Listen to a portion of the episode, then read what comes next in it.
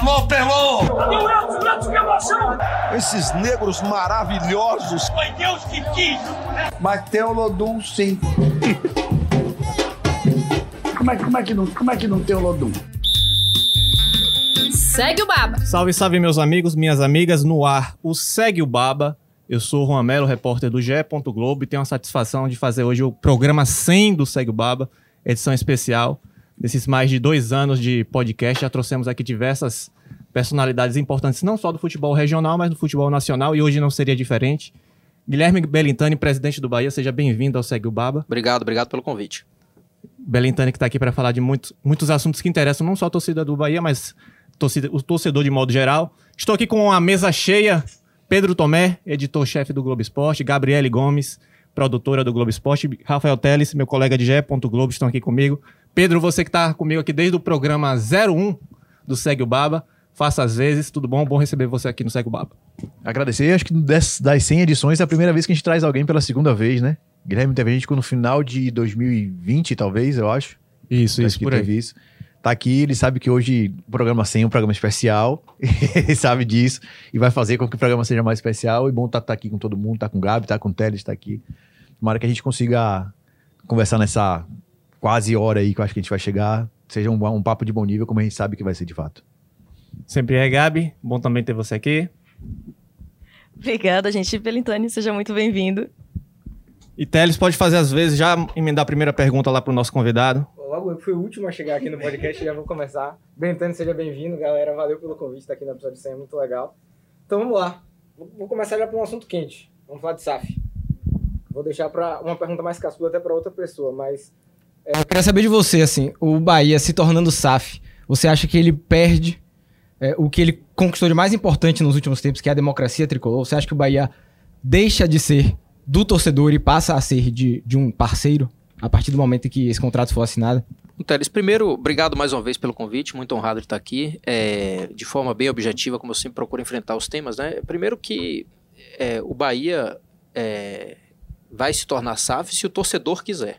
Né? Bahia é, não precisa disso, não é uma obrigação, não é uma necessidade, não é, é enfim, é, nenhum movimento que é, seja único, sem saída e que nós vamos nos, nos agarrar à SAF com uma única saída para o clube. Não, longe disso, né? longe disso. O Bahia vem desde 2013 num processo de transformação grande, é, que primeiro veio com equilíbrio das contas, depois com ampliação da receita, né? Do final de 2017, quando eu e Vitor assumimos o clube, o clube é, tinha um orçamento, teve em 2017 um orçamento de 90 milhões, uma receita de 90 milhões. Dois anos depois, 2020, a gente bateu 190. Quer dizer, foi o único clube brasileiro de Série A nesse período que, que dobrou, mais do que dobrou a receita. Então foi um acréscimo enorme. O, o Bahia deu um salto econômico grande. Ele saiu é, de ser um clube, é, é, digamos assim, no final do bloco médio de receita para estar no topo do bloco médio. Né? Não chegou a ascender no bloco central, no bloco principal de receita, mas estava ali. É, 2000, isso fez com que a gente fosse um dos clubes que mais sofresse na pandemia, né? porque como a gente aumentou muito o orçamento, quando chegou a pandemia, nós fomos o que mais perdemos orçamento proporcionalmente. Então a gente perdeu cerca de 70, 80 milhões em 2020 e com res, resquícios, desdobramentos em 2021, que até hoje a gente responde por isso mas nenhum impacto que seja suficiente para alguém dizer assim: o Bahia ou faz SAF ou não terá futuro no futebol brasileiro. Né? Então a SAF, se ela acontecer, vai ser uma escolha do torcedor. Né? É, e como vai ser uma escolha do torcedor, se ela acontecer, ela é fruto da própria democracia. Né? É diferente de outros clubes que uma SAF, por exemplo, ela pode ser decidida numa, numa mesa com ar-condicionado, na casa de um conselheiro benemérito, ou na casa de um presidente reunido com ex-presidente. No Bahia, se ela acontecer, ela, é, ela se origina a partir da própria democracia. Né? E não tem nada mais valioso do que isso. É, ela será fruto da democracia e não a antítese da democracia. Eu vejo desse jeito. E eu queria saber até em que pé está essa situação, né? A proposta já chegou, tem prazo para chegar, como é que está anda essa situação das negociações? Olha, uma, uma, coisa importante, né? Como, como a SAF não é um, um movimento do Bahia que é, digamos assim, como eu falei, de qualquer forma, de qualquer jeito, a qualquer custo, né, nós não entramos numa lógica de estruturação da SAF como outros clubes brasileiros fizeram. né? e aqui eu não estou criticando nenhum, cada um conduz a sua própria história. Mas da nossa parte, a gente pensou o seguinte: nós estamos fazendo um projeto que ele é definitivo no clube se o torcedor assim escolher, não é? Como ele é definitivo, nós não podemos fazer com que ele seja feito às pressas e de maneira, de certa forma, desestruturada. Então a nossa escolha desde o começo foi, primeiro, escolher o parceiro ideal para fazer essa proposição. E o que é o parceiro ideal? Era um parceiro que representasse capacidade financeira consistente e projeto de médio e longo prazo. Principalmente projeto não que fosse é, em relação a uma proposta, mas que tivesse também história para contar. Porque não dá para chegar aqui e uma empresa A, B ou C apresentar uma proposta, apresentar uma, uma conta bancária, um cheque, e dizer, vou fazer isso no Bahia. Tá bom, mas você tem que história para contar até aqui? Né? Porque isso aqui é o nosso clube, é a nossa, né, a nossa religião, né? A religião que une todos nós é o Esporte Clube Bahia. Une as outras religiões, une pessoas que não têm religião, une toda, toda a comunidade é unida através do nosso clube. Então é algo que é muito importante. Então nós escolhemos um caminho um pouco mais detalhado, mais cuidadoso, mais longo, consequentemente, e que traz mais impaciência ao torcedor que está curioso para entender e saber. Mas, por outro lado, é um caminho que eu, principalmente, que estou na liderança desse processo, com, com a vivência que eu tive é, no mundo empresarial, com que eu já vi muita coisa dar certo e muita coisa dar errado, a gente escolheu que vai fazer o caminho melhor possível no tempo que for necessário. Esse tempo que for necessário, entre aspas, ele, lógico, já está nitidamente num ciclo final. Porque a gente, do começo, eu, eu, imaginava terminar esse processo ali em abril, maio, junho no máximo, e a gente resolveu, não, vamos antecipar esse processo que seria depois, vamos antecipar uma due diligence, por exemplo, que é quando a empresa que quer fazer a parceria vai lá e analisa, você está me dizendo que sua dívida é 250 milhões, mas é 250 milhões mesmo? Deixa eu contratar um escritório de advocacia, contador, auditor, para ver se é 250. Se ele analisa isso só depois da exibição do negócio, né, da publicização do negócio, por exemplo, a torcida, se ela quiser desejar, se ela desejar muito a SAF, ele vai lá e vai usar isso para dizer, pô, sua dívida é 250, mas eu quero colocar mais 50 aqui de, é, de, de, de, de separado para se acontecer alguma coisa errada, então eu vou tirar isso do preço, deixa eu me beneficiar disso. Eu falei, então pronto. Você quer fazer um negócio com a gente? Analisa a nossa dívida, analisa o clube inteiro, vê nossos contratos, faz uma diligência completa, vamos fazer a minuta do contrato. Porque tudo tem que ser discutido antes torcedor tem que escolher uma SAF, se ele assim escolher, sabendo o que está escolhendo nos mínimos detalhes. Eu tenho a liderança do processo, mas eu não tenho a única responsabilidade. A responsabilidade é de cada um que for ali votar. Então, já para concluir isso aqui, nós escolhemos o caminho mais completo possível, mais cuidadoso possível, não só em termos jurídicos e financeiros, mas também em termos de proposta. Nós queremos um clube que tamanho, é, como vai ser a divisão de base, como é que é a relação desse clube com outros investimentos que eventualmente esse grupo possa ter é, em outros países. E acho que a gente está nessa fase final. Eu repito, a fase final virou até figurinha, né? Tem figurinha minha, estamos na fase final. Mas é porque a gente está fazendo de fato tudo com muito cuidado. E essa, esse ciclo final é muito importante, que a gente não pode é, pecar em detalhes que são relevantes. Mas você pode dizer o que falta nesse momento? Hoje a discussão não é mais uma discussão de negócio, né? Para o torcedor entender bem, a gente divide o tema em, em, em, em talvez três grandes, é, três grandes temas. Não é? que, o primeiro é a questão de dívida, é, situação atual do clube, toda essa parte que está superada, está conhecida. Um segundo tema é um tema negocial barra projeto, né? que é quanto vai ser investido, é, que percentual vai ter, é, que, que papel cada um tem, o que, que a associação pode fazer, de quem, fi, quem fica com a marca, que liberdade a associação tem ou que liberdade a associação não tem daqui para frente. É, digamos assim, é o debate do projeto em si e, e os termos do negócio. E o terceiro é o jurídico. É o seguinte, vamos agora escrever isso tudo num papel que vai representar essa nossa relação. Então nós já passamos pelos dois primeiros blocos, pela parte de dívida e pela parte de negociação dos termos do negócio financeiro, projeto, essa coisa toda, e estamos agora nos detalhes do jurídico. Tá então, tá assim. Então, valor e porcentagem? Sim, está fechado. Tá. Será 90%? A gente vai, não, não vai adiantar nada porque eu tenho uma cláusula de confidencialidade de termos importantes do negócio, né? E que eu prefiro não avançar porque é o momento justamente que eu não posso errar. É, o nosso colega aqui da casa, o PVC, ele cravou já tem alguns dias, o dia 20, uhum. no dia do anúncio da SAF. A gente tá gravando esse podcast na sexta-feira 19. O torcedor do Bahia que vai ouvir esse podcast aqui daqui a pouco. Pode se preparar para o sábado, então, para novidade? Não, não, não. Não será, não será no dia 20. PVC trouxe uma data aí que eu não, não sei exatamente qual foi a referência dele. É, eu até conversei com ele recentemente e disse que a gente, é, talvez em agosto, setembro, a gente teria é, essa finalização. Eu tenho dito sempre que eu não estou cravando data, mês, nada disso, porque eu já desisti, eu não quero cair mais ainda no descrédito, da verdade, da data, né? Porque toda hora eu digo, talvez daqui a 15 dias, talvez daqui a um mês. A gente decidiu não mais cravar uma data e fazer as coisas com a cautela necessária, mas com a velocidade necessária. Eu estou aqui fazendo essa conversa com vocês, talvez tenha 8, 10 pessoas nesse momento reunidas. Talvez não, com certeza tem, porque tinha uma reunião agora, meia hora antes de eu começar a conversa com vocês. 8, 10 pessoas reunidas numa mesa de alto nível, os melhores advogados do Brasil, alguns advogados de fora do Brasil, debatendo nesse momento alguns temas que são relevantes. Você falou em fazer tudo de uma forma muito cautelosa, cuidadosa. É, quando se pensou no assunto SAF, você procurou algum dirigente de um clube que tenha adotado esse modelo, justamente para entender o processo, para saber como funciona, para ter esse conhecimento? É, na verdade, não havia ainda no Brasil, né? No Brasil não havia ainda um- uma coisa estruturada é, que tivesse nitidamente mais avançada do que nós estávamos em termos de maturidade do processo. Né? O que houve no Brasil até agora é, são três processos muito diferentes entre si. Né? O processo do Cruzeiro, que ele foi fruto, de, um, de um vínculo com um ídolo do clube, alguém que tem relação importante no mundo esportivo e no mundo empresarial, que ele tomou a frente de um processo e foi um processo, de certa forma, com a característica própria. Né? Um outro que foi o do Botafogo, com investidor internacional, já membro de uma plataforma multiclubes, ainda uma, plata- uma plataforma é, tímida, mas é uma plataforma multiclubes, mas muito focado na característica pessoal, né, que é o texto. Né? Não estou dizendo que isso é bom ou ruim, não estou julgando isso, mas é, é muito mais quase uma pessoa física né, do que institucionalmente falando. Né? E é bom que ele também se envolve emocionalmente, mas também tem um lado ruim. Eu não vou avaliar e não vou julgar isso agora.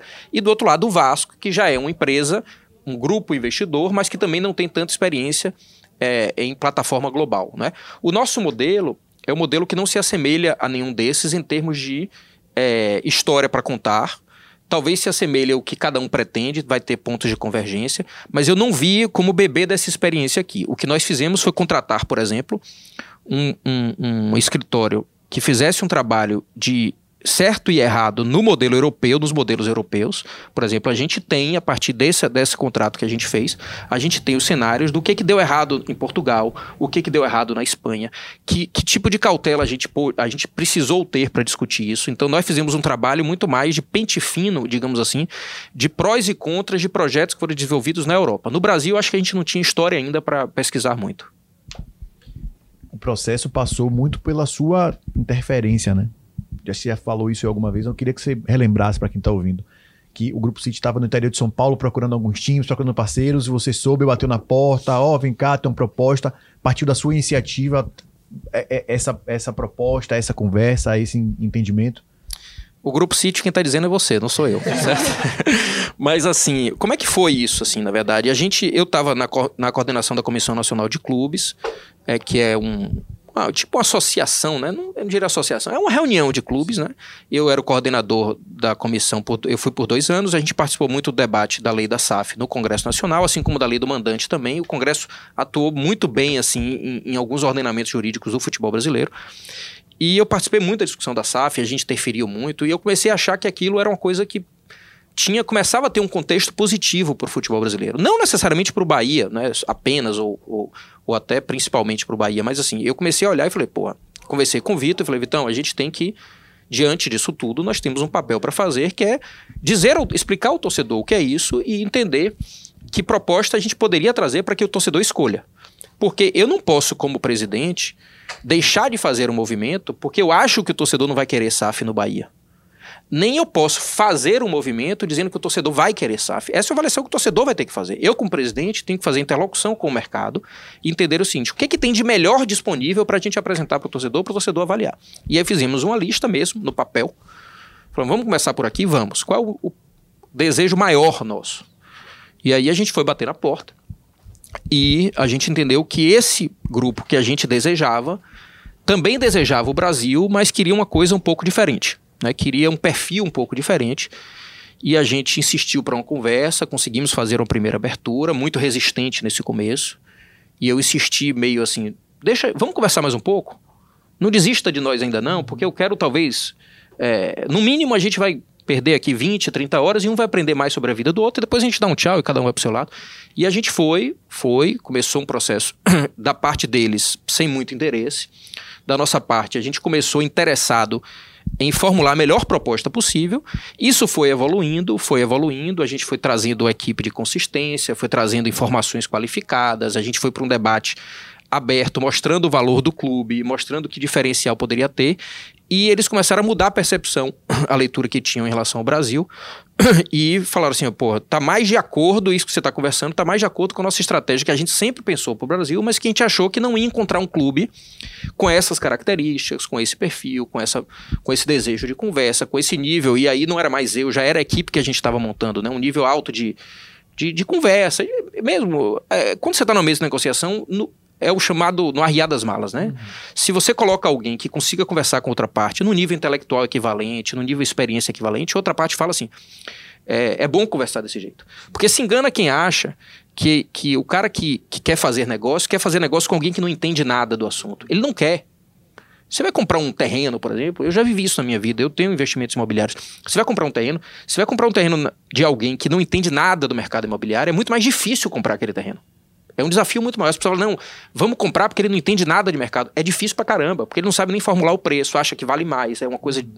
Então, assim, quando a gente colocou pessoas de alto nível na conversa, a conversa começou a fluir bem, isso virou um, um, acordo de não confidencialidade, virou um memorando de entendimentos, virou do diligence, foi crescendo e hoje nós podemos, assim dizer, com orgulho, que o Bahia conquistou um processo que antes não era possível, fruto não só, eu não estou falando aqui trazendo isso para mim, mas trazendo para o histórico do clube, o que nós fizemos com a democracia desde 2013, nível de transparência, de governança, isso não está na conta de Guilherme Bellintani. Lógico que eu tenho meu valor, minha responsabilidade nesse processo, mas isso veio do processo de recuperação do clube desde 2013. Se o clube não fosse transparente, não tivesse um conselho deliberativo, porque os caras pegaram a ata do conselho deliberativo 2013 para cá. Fala assim, tem lógica, tem começo, meio e fim, tem regras, as regras são cumpridas, como é que é isso? Né? Como é que é a auditoria do Conselho Fiscal? Como é que é a nossa auditoria independente? Isso chamou muita atenção. O que eu fiz foi mostrar isso e dialogar para que a gente conseguisse ter um avanço bom. Desportivamente, acho que é uma grande preocupação do torcedor de modo geral. Desportivamente, essa estratégia passa pelo quê? Porque muito fala, ah, vai ser o principal clube fora da Inglaterra, vai ser o Uhum. principal não sei o que lá. O que foi que convenceu ele também?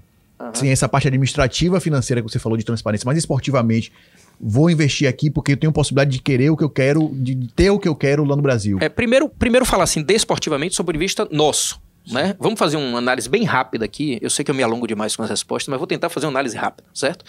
Nós temos ali os chamados 12 clubes que a imprensa até um tempo atrás travava como os 12 maiores. Né? Hoje essa lógica já mudou um pouco. Mas se você pensar assim, os quatro, entre aspas, grandes de São Paulo: Palmeiras, Corinthians, São Paulo e Santos. Aí a gente pensa os quatro do Rio, que viveram períodos mais difíceis, mas assim, Botafogo, que já está com SAF, Vasco, que já está com SAF, Fluminense, que está passando por um processo de restauração bom, muito, muito bom, apesar de ter uma dívida alta. Ainda tem risco muito grande, mas é um clube hoje bem gerido, de forma racional e coerente. E o Flamengo, que é a maior potência econômica do futebol brasileiro. Oito. Os dois do Rio Grande do Sul, clubes regionais, mas com força nacional, cultura associativista muito forte. O torcedor participa de forma muito decisiva na manutenção do clube. O torcedor tira do bolso em alto nível e mantém o clube em alto nível também. São potências regionais. No Paraná, Santa Catarina, tem torcedores do, do Grêmio e do Inter. Mais dois. E Atlético e, e Cruzeiro, que o Cruzeiro virou SAF e vai voltar a ser uma potência do futebol brasileiro. E o Atlético, que já é, em termos de torcida, ainda tem lá uma SAF, digamos assim, indireta. Digamos assim. São 12, certo?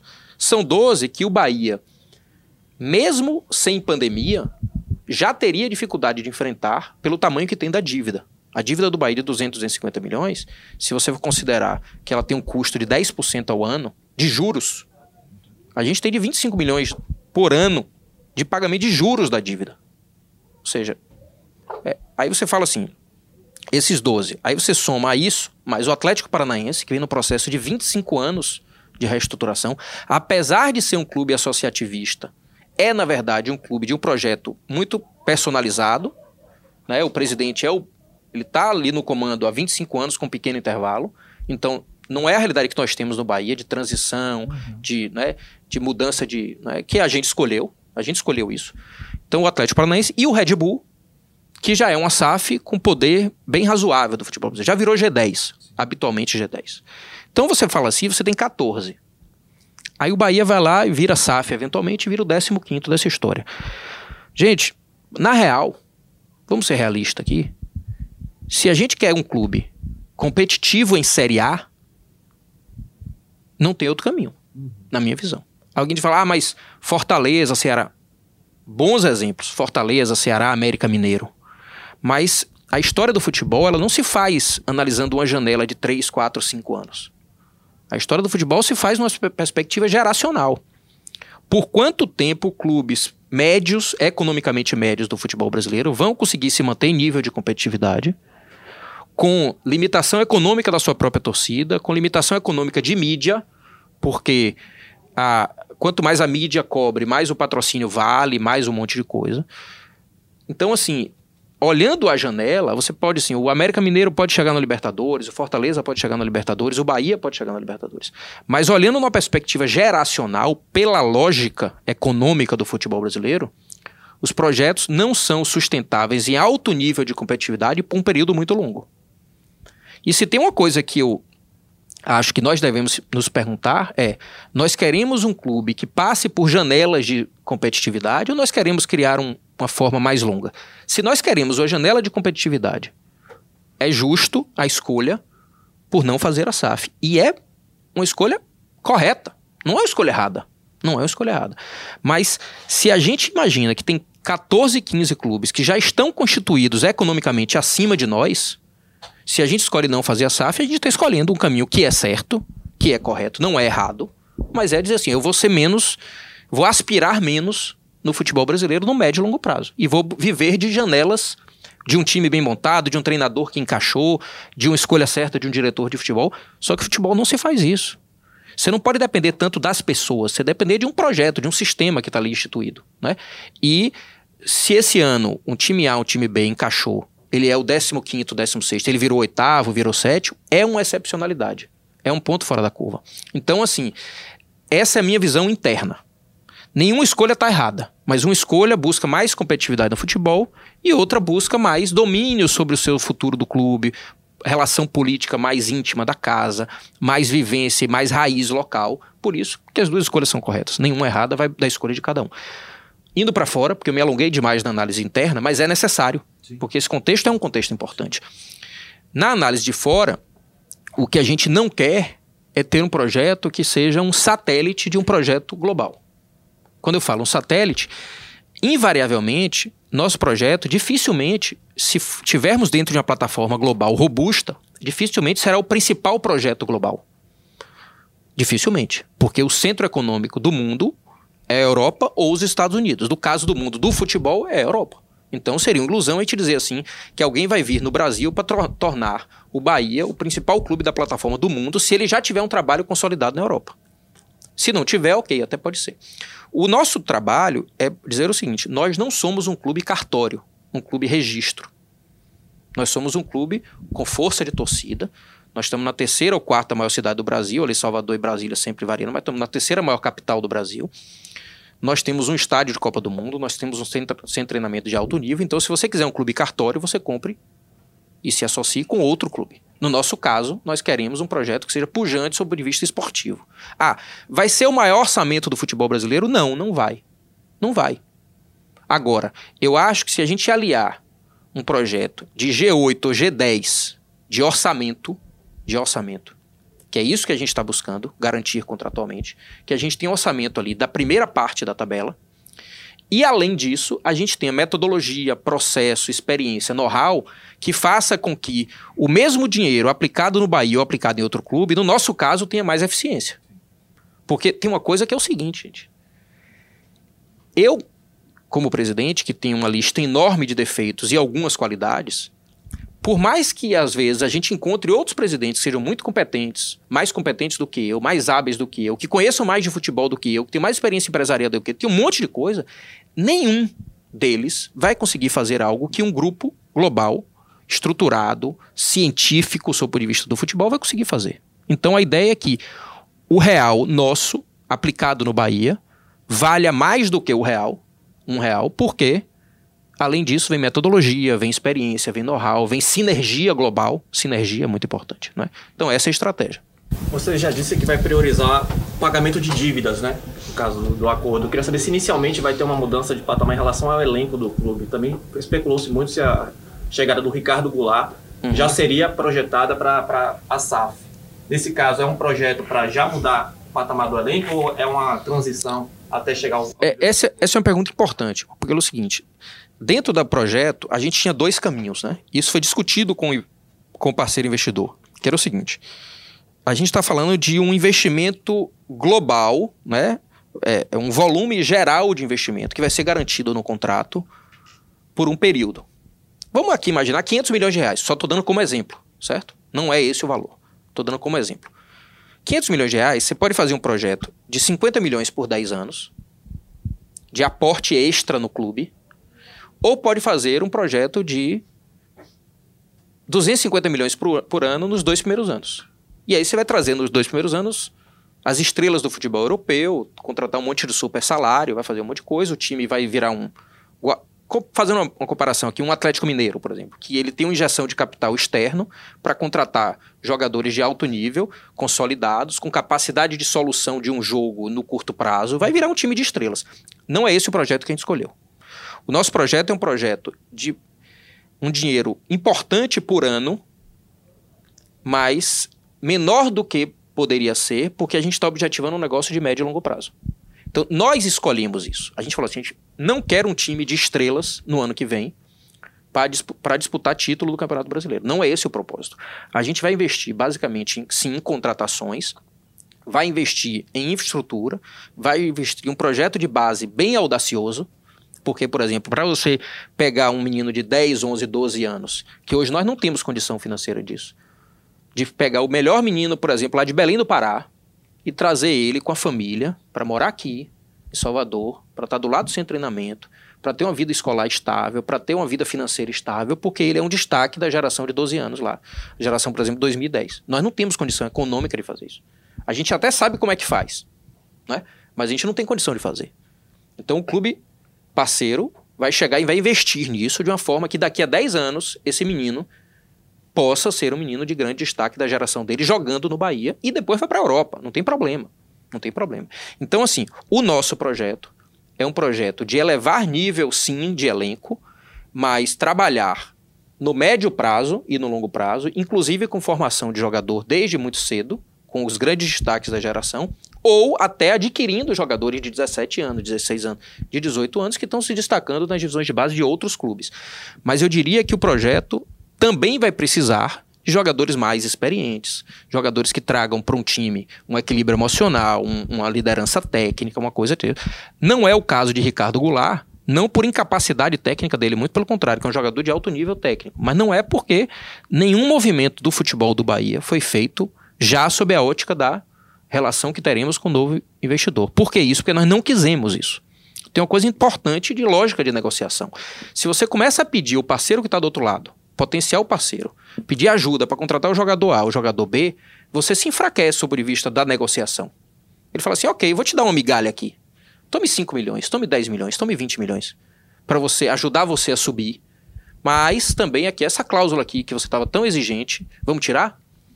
Porque não tem coisa mais importante para o Bahia, nesse, nessa negociação que nós estamos fazendo, do que, por exemplo, estar bem na competição da Série B. Né? Não que isso tenha sido objeto de chantagem em algum momento dentro da negociação.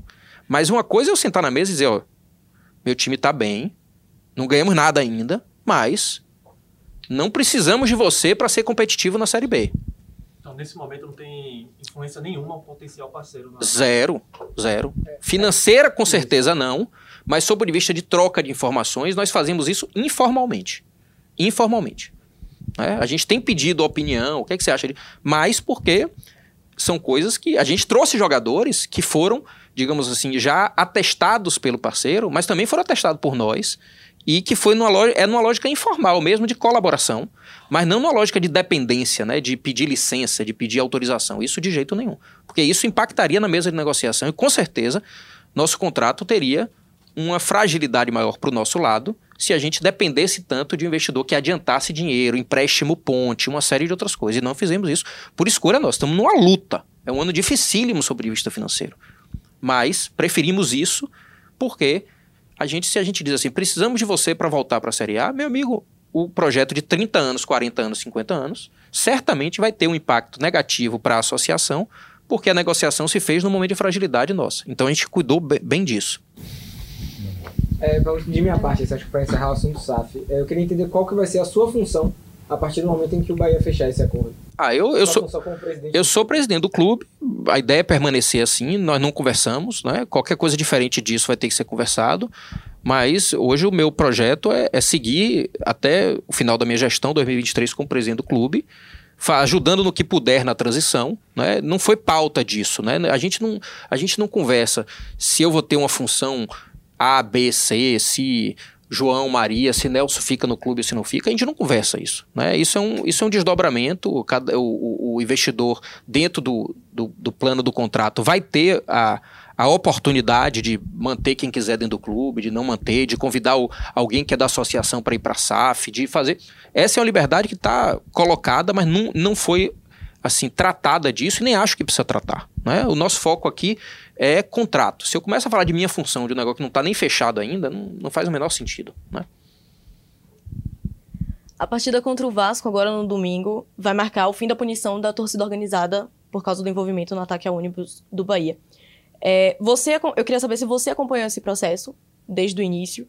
é, e o que, o que o Bahia pode fazer para repreender esse tipo de, de atitude? Não, eu não acompanhei, eu, eu recebi a informação do BEP, que é quem cuida dessas coisas, né, da punição. Eu nem me lembro exatamente a punição, se foi pelo... Não, foi pelo... pelo Foi, foram seis meses. É, isso. Eu não, eu não acompanho isso normalmente. Né? Eu acho, eu já falei sobre várias vezes sobre a torcida organizada, sobre a Bamor especificamente. Bamor tem uma história incrível, né? Desde a década de 70, é uma torcida que, quando ela está presente no estádio, a gente tem um, uma, né, um ambiente, quando está ausente, é outro ambiente. Né? Eu só acho uma pena que, com a importância que a Bamor tem, né, a importância que a Bamor tem para o time, a história que a Bamor tem. E eu, eu tenho vários amigos, várias pessoas conhecidas que já foram filiados ou são filiados à, torcida organizada. Eu acho uma pena que uma minoria, e deve-se dizer que é uma minoria de pessoas, infelizmente confundam é, torcer por um clube com atividades que chegam muito próxima da criminalidade. Né? É, e, infelizmente, é, poucas pessoas, às vezes, terminam manchando um trabalho tão lindo como é da, da torcida organizada. É, e é bom que a polícia atua sobre isso, o Poder Judiciário é, também pode atuar, é, infelizmente não da maneira que a gente espera, não é? Quer dizer, o que o inquérito disse ali, por exemplo, no caso dos tiros, dos, dos rojões, pode fazer. Pode fazer que não tem nada. Se matar alguém, aí sim eu, eu atuo. Né? É uma escolha do Estado da Bahia, né, da sua estrutura estatal, para coibir ou não uma violência. O que eu falei já algumas vezes, eu falarei novamente quantas vezes necessário for. Se tivesse o governador dentro do ônibus, o resultado do inquérito seria aquele? Não seria. Eu tenho certeza que não seria. Então, não pode ser aquele. Eu não posso aceitar como normal aquele resultado de inquérito. Não dá. Porque se alguém jogar um, um rojão dentro do carro do governador do prefeito, não quero aqui personalizar, né? Certamente essa pessoa vai ser presa. Alguém tem alguma dúvida disso? E jogaram um rojão dentro do ônibus do Bahia com 40 pessoas. E ninguém foi preso. Então, o Estado da Bahia está dizendo o quê? Pode fazer. Na Bahia é permitido esse tipo de coisa. É, ainda sobre esse assunto, você fala. Ok, não é a torcida organizada, são seis, sete pessoas ali envolvidas, não dá pra generalizar. Mas nesse caso específico, a gente tinha, inclusive, no meio dos investigados ali, o presidente da banda. É, o carro dele foi utilizado no crime.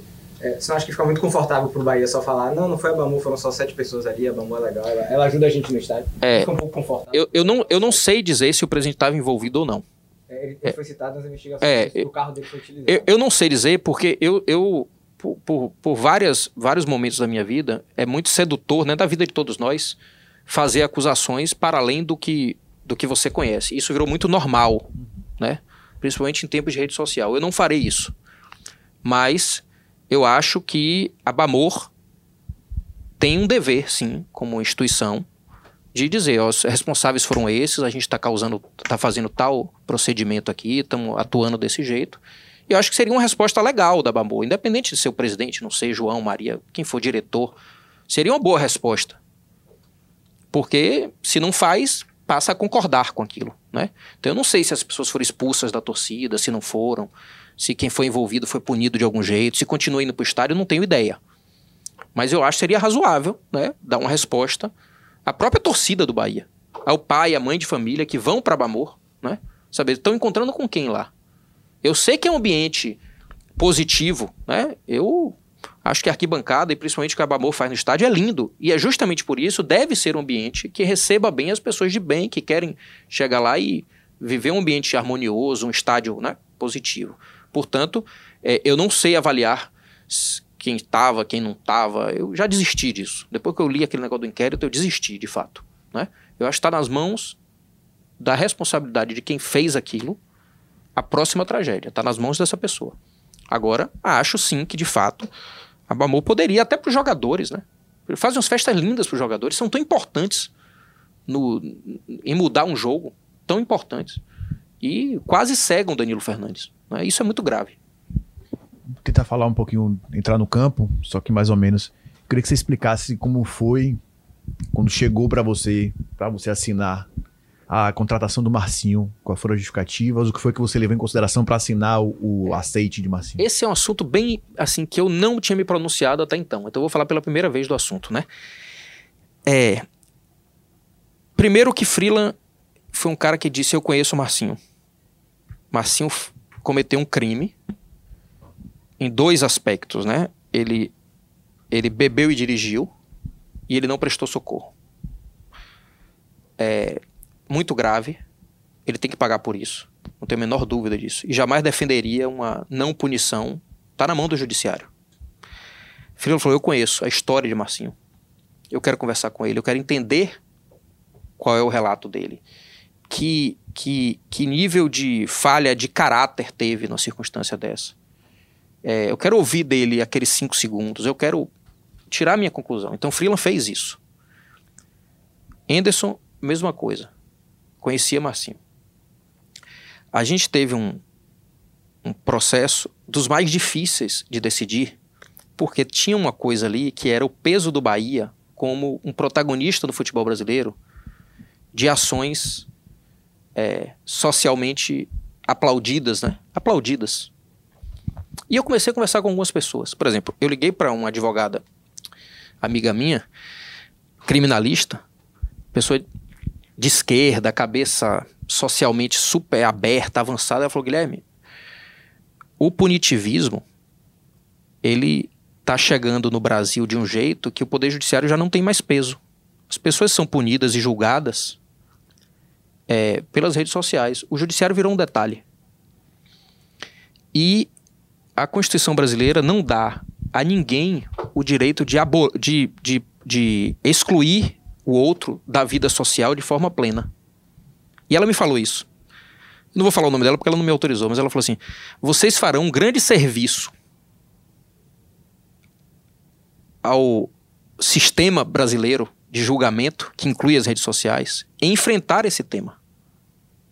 E dizer o seguinte: ação afirmativa ela é afirmativa.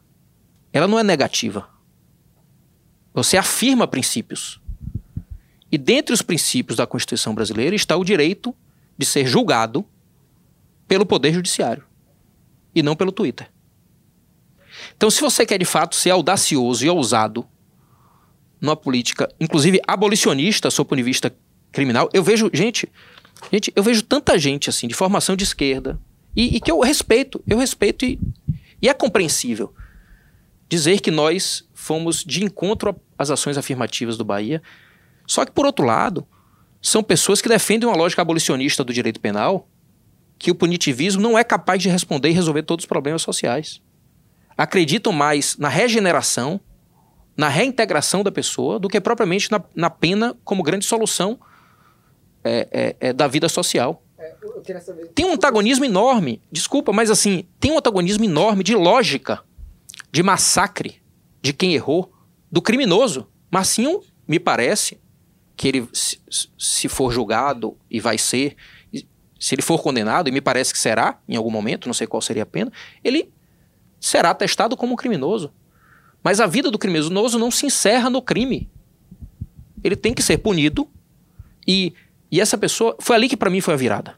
E uma pessoa, só para concluir aqui, uma pessoa. Esse é um assunto muito delicado e muito importante. Porque eu fui muitas vezes acusado de ir enfrentando uma coisa que eu mesmo defendi, que o clube foi protagonista nacional. E a, essa, essa minha amiga ela falou para mim: em frente.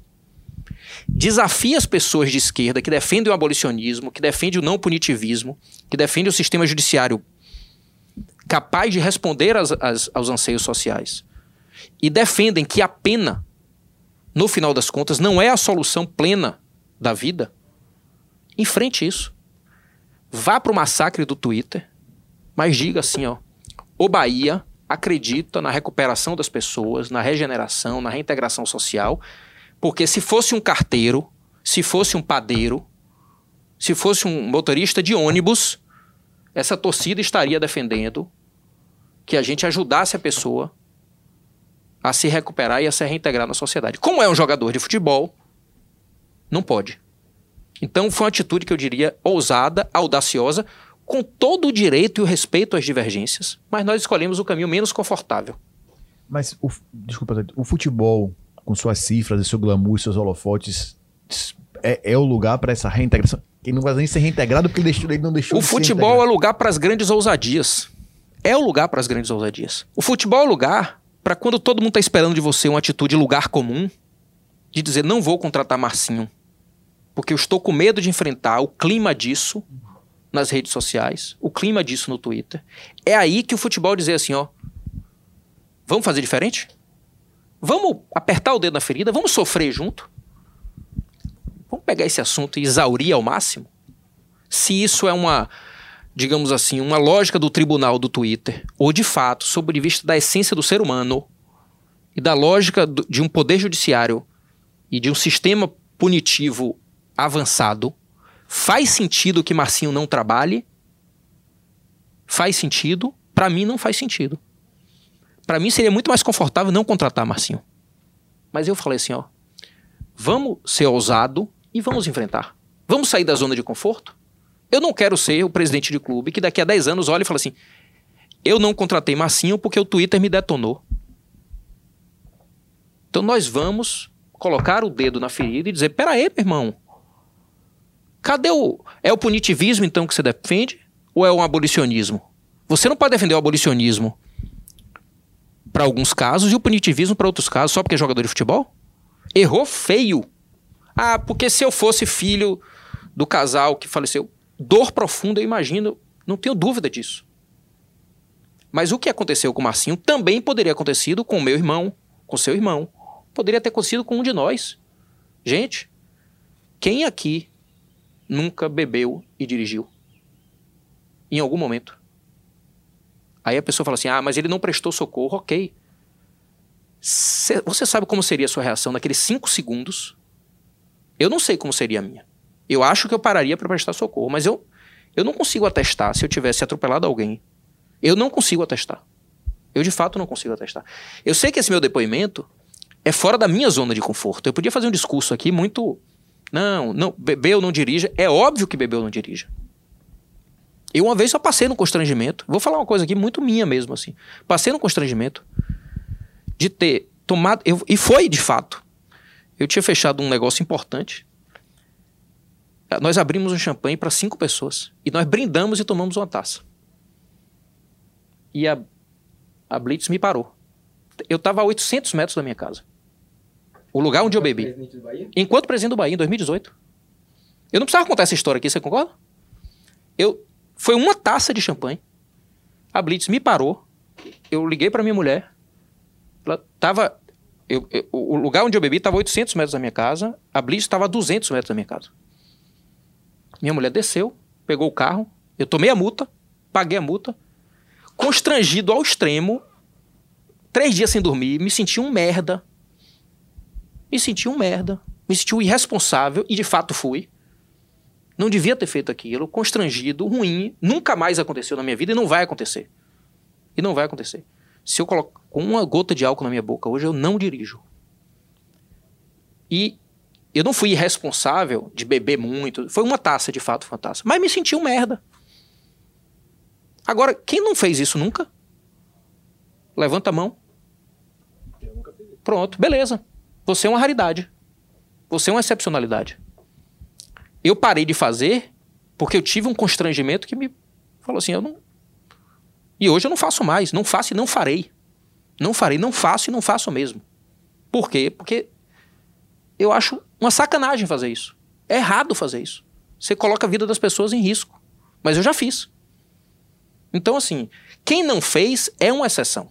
Agora, não prestou socorro é outra gravidade. Ele vai ter que ser punido por isso. Desculpa o discurso tão longo, mas é porque eu realmente eu não tô aqui para fazer e para falar o lugar comum, o só o politicamente correto, o que é mais fácil, né? A vida não é pelo caminho mais fácil, a vida é pelo caminho que você acredita que é.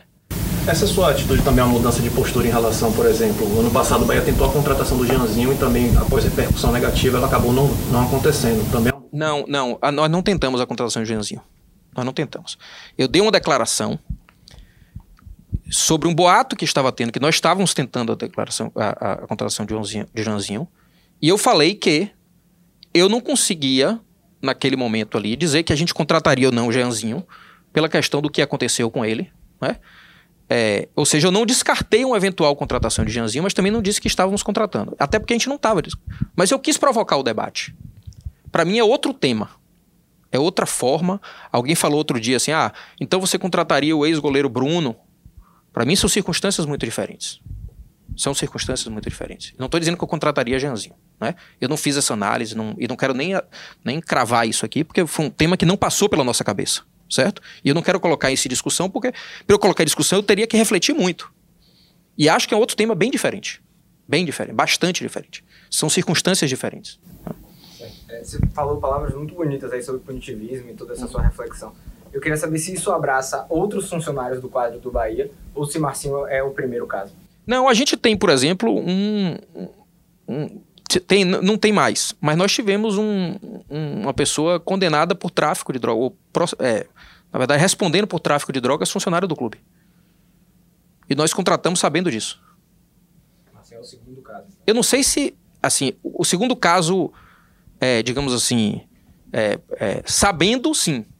Mas a gente não pede um atestado de criminalidade na hora de contratar pessoas. Para nós não interessa isso. Então, assim, só a gente não fica fazendo propaganda disso. Essa pessoa trabalhava na limpeza do, do, do centro de treinamento, saiu do Bahia tem uns seis meses, talvez. Pediu para sair.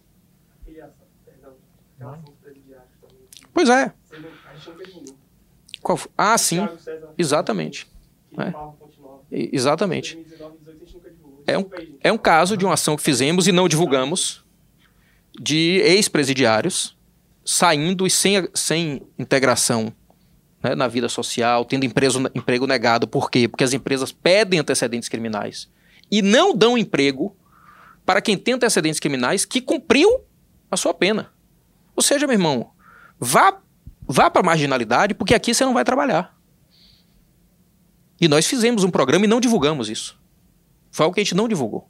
E as pessoas trabalharam em alguns serviços do clube, especialmente na Fonte Nova, como o Nelson está lembrando aqui, e nós não divulgamos isso. Então, assim, só para dar um exemplo, né, de que, e eu repito, assim, tem uma coisa muito, muito aí importante nessa história, que é, nós não viemos à vida para escolher os caminhos mais confortáveis. Nós viemos à vida para enfrentar as coisas. E se você tem convicção das coisas, enfrente. Eu não tenho, porra- eu não tenho problema nenhum de tomar porrada no Twitter. Se eu, fiz- se eu fizer alguma coisa que eu acho que está sendo bem feita. E que está correta de fazer. Pode ser que daqui a cinco anos eu me arrependa e fale assim, eu não faria novamente. Também faz parte do processo.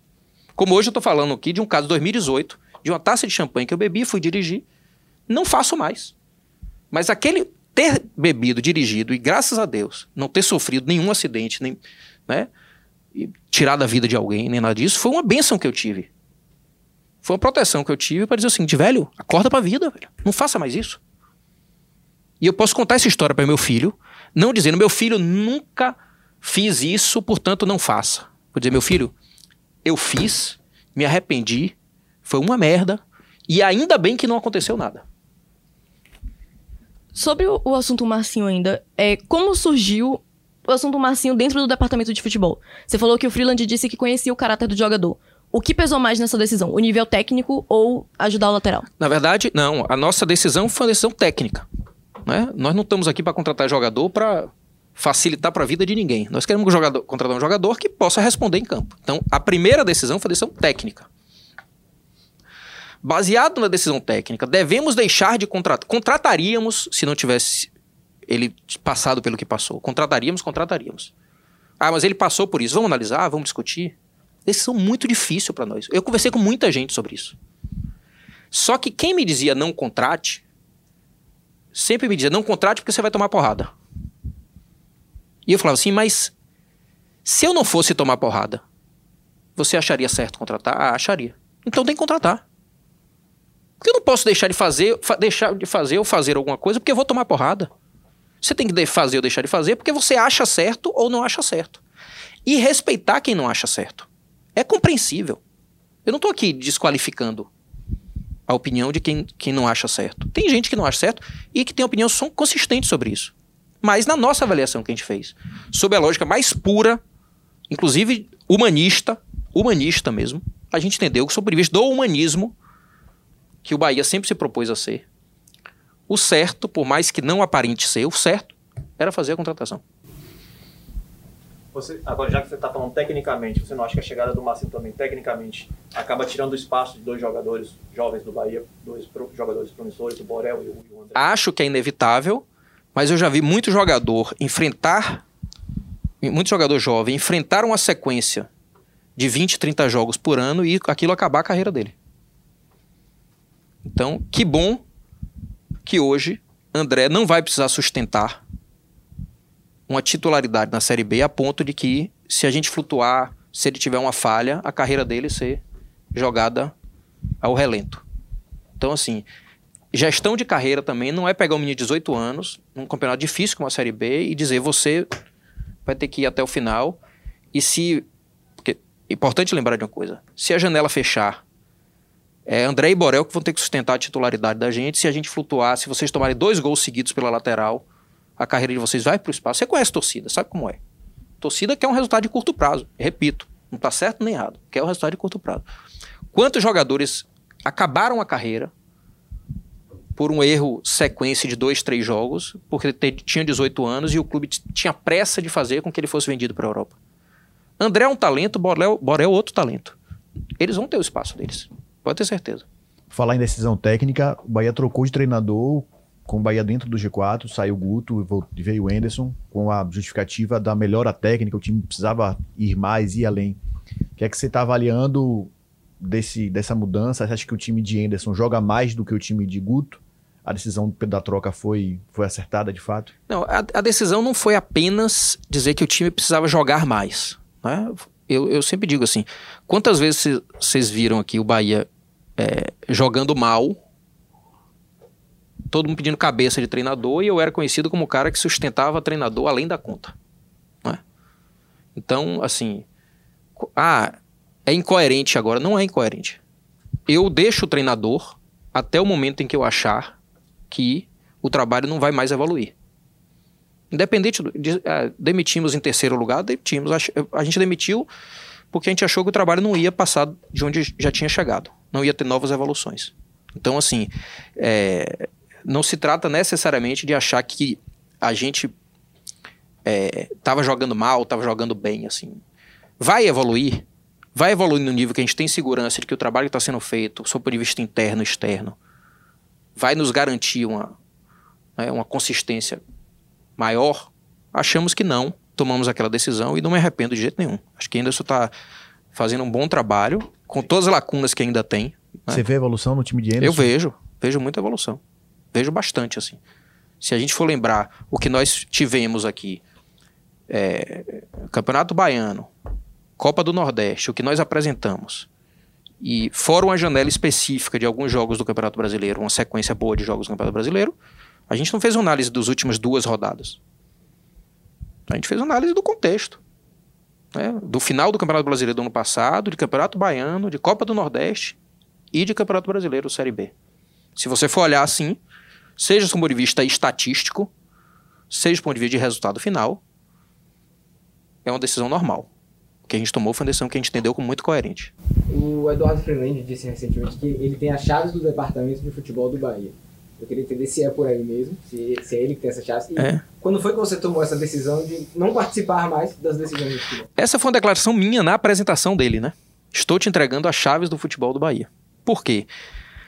Porque eu era muito criticado é, porque eu queria dominar o futebol do Bahia. E isso não é verdade. Mas, como as pessoas não estão lá dentro para ver, né? Eu apenas, talvez, em determinado momento, mereça muita crítica. Apenas não, com certeza mereço, por ter entregue a chave do futebol às pessoas que não conseguiram dar resultado. Mas é, é, as pessoas falam, você é muito centralizador, você cuida de tudo do futebol. Não é verdade. Meu erro não é esse. Meu erro foi colocar para cuidar pessoas que não conseguiram dar o retorno necessário. Isso sim. Isso é minha responsabilidade. Então, com Freeland, a única diferença é que eu tive que dizer isso explicitamente. E quando você diz, você também exige mais. Não é? É, o caso hoje, se ele disser qualquer coisa que estou pensando em contratar tal ou desligar tal, eu falo assim: converse com o João Paulo, converse com o treinador e tome a decisão. Quando tem um lado econômico, de impacto, eu e Vitor sentamos e decidimos. Mas fora isso, nada. Lógico que, quando você diz que entrega chaves, você termina sendo mais rigoroso com você mesmo. Então eu falo assim, ó, se eu vou dar uma opinião sobre uma coisa hoje, eu me seguro. Eu seguro. Eu tomo cuidado mais do que eu cuidava. Eu, eu ressalto a autonomia mais do que eu ressaltava. Mas hoje está na mão dele, não exclusivamente dele. Frila, João Paulo e comissão técnica. Será que se essa chave ainda fosse sua, Guto Ferreira ainda estaria no Bahia? Não, não estaria.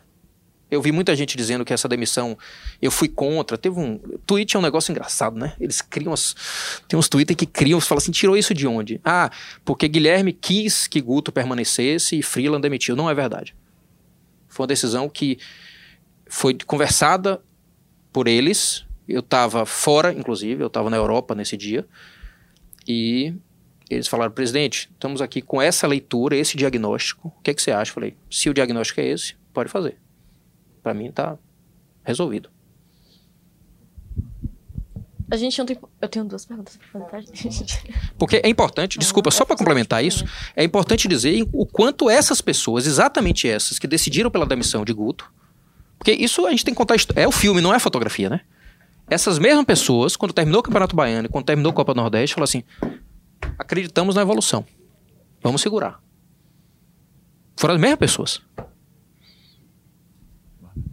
Ontem a gente publicou uma matéria que Davó recebeu uma proposta de um time da primeira divisão da Rússia. É, o Corinthians notificou o Bahia sobre isso. É o desejo do Bahia manter o Davó no elenco. E é uma possibilidade também o Bahia igualar esse valor da proposta. É, nós fomos notificados pelo Corinthians, é uma proposta que ela é impossível de ser igualada sob o ponto de vista de aquisição do jogador. Nós não temos dinheiro para adquirir o jogador hoje.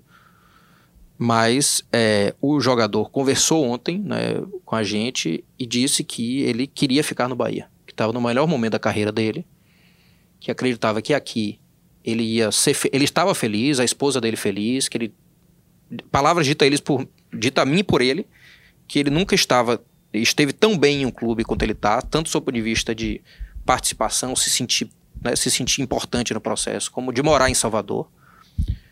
É, e disse, eu falei, tome a decisão que você achar melhor. Se você quiser ir, a gente entende, não podemos fazer nada. Se você quiser ficar, vai ser muito bem recebido, a torcida vai te tratar ainda com mais carinho do que já te trata.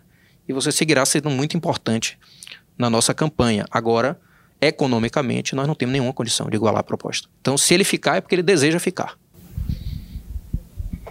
Última pergunta, já para encerrar, Benitani, já um, um pouco âmbito um pouco mais nacional. Estamos vendo uma formação uma liga, né? Liga do Futebol Brasileiro, também tem outros clubes que fazem parte da Liga Forte Eu queria saber em que, em que situação se encontra o Bahia, como é que o Bahia vê a formação da liga. Mais uma tentativa de formação de liga no futebol brasileiro. É, é uma boa pergunta. Eu vou novamente ir um pouco para trás, né? Para dizer, o Bahia foi um do- uma das lideranças principais nos últimos dois anos, 2020 e 2021, é, na discussão sobre a liga. É? Nós, na verdade, tínhamos ali uma liderança. Éramos eu e Mário Bittencourt, presidente do Fluminense. A gente tinha um dever ali, uma missão de organização da- das reuniões da Liga. Organizamos várias reuniões, a gente formulou projeto, fizemos isso tudo. Depois, em junho e julho ali de 2021, aquilo ruiu completamente, né, por visões diferentes. É, e eu, no final de 2021, veio, 2021, veio o trágico rebaixamento da gente. De forma que quando esse assunto tomou corpo novamente, eu tomei uma decisão, assim, né? Meu papel e meu tempo disponível à, à Liga do Futebol Brasileiro, ele já tinha sido dado, né? Eu tinha dedicado um tempo à formação da Liga muito maior do que a média dos outros presidentes. Então eu me sentia no direito de não participar a partir dali, porque eu tinha uma missão muito grande, que é o que de fato tira meu sono. O que tira meu sono, o que não me deixa dormir, não é a ausência de uma liga no futebol brasileiro, é o Bahia na Série B. Então eu falei assim, olha, eu vou me dedicar ao meu clube, todo o tempo que eu tiver vai ser para o meu clube, com as duas missões que eu tenho esse ano, que é retornar o Bahia à Série A e apresentar ao torcedor um projeto consistente de SAF para que ele avalie se quer ou se não quer. Essas são as duas missões que eu tenho no ano em relação ao Bahia. A liga, se acontecer, será ótimo, mas se não acontecer, não vai me dar o constrangimento que eu tenho hoje de olhar na cara do torcedor e ter levado o clube para a Série B. A liga pode acontecer ou não vai acontecer, ou não acontecer. Agora, o Bahia precisa voltar para a Série A e eu preciso apresentar ao torcedor um projeto de SAF. É isso que eu devo ao torcedor. Portanto, a gente falou o seguinte: decidam, discutam, briguem. No final, o Bahia vai entrar no que vocês escolherem. Se for consistente, nós vamos estar junto. Falei para todos os presidentes isso. Agora tá na hora deles brigarem sozinhos assim, porque eu acho que a gente já fez nosso papel.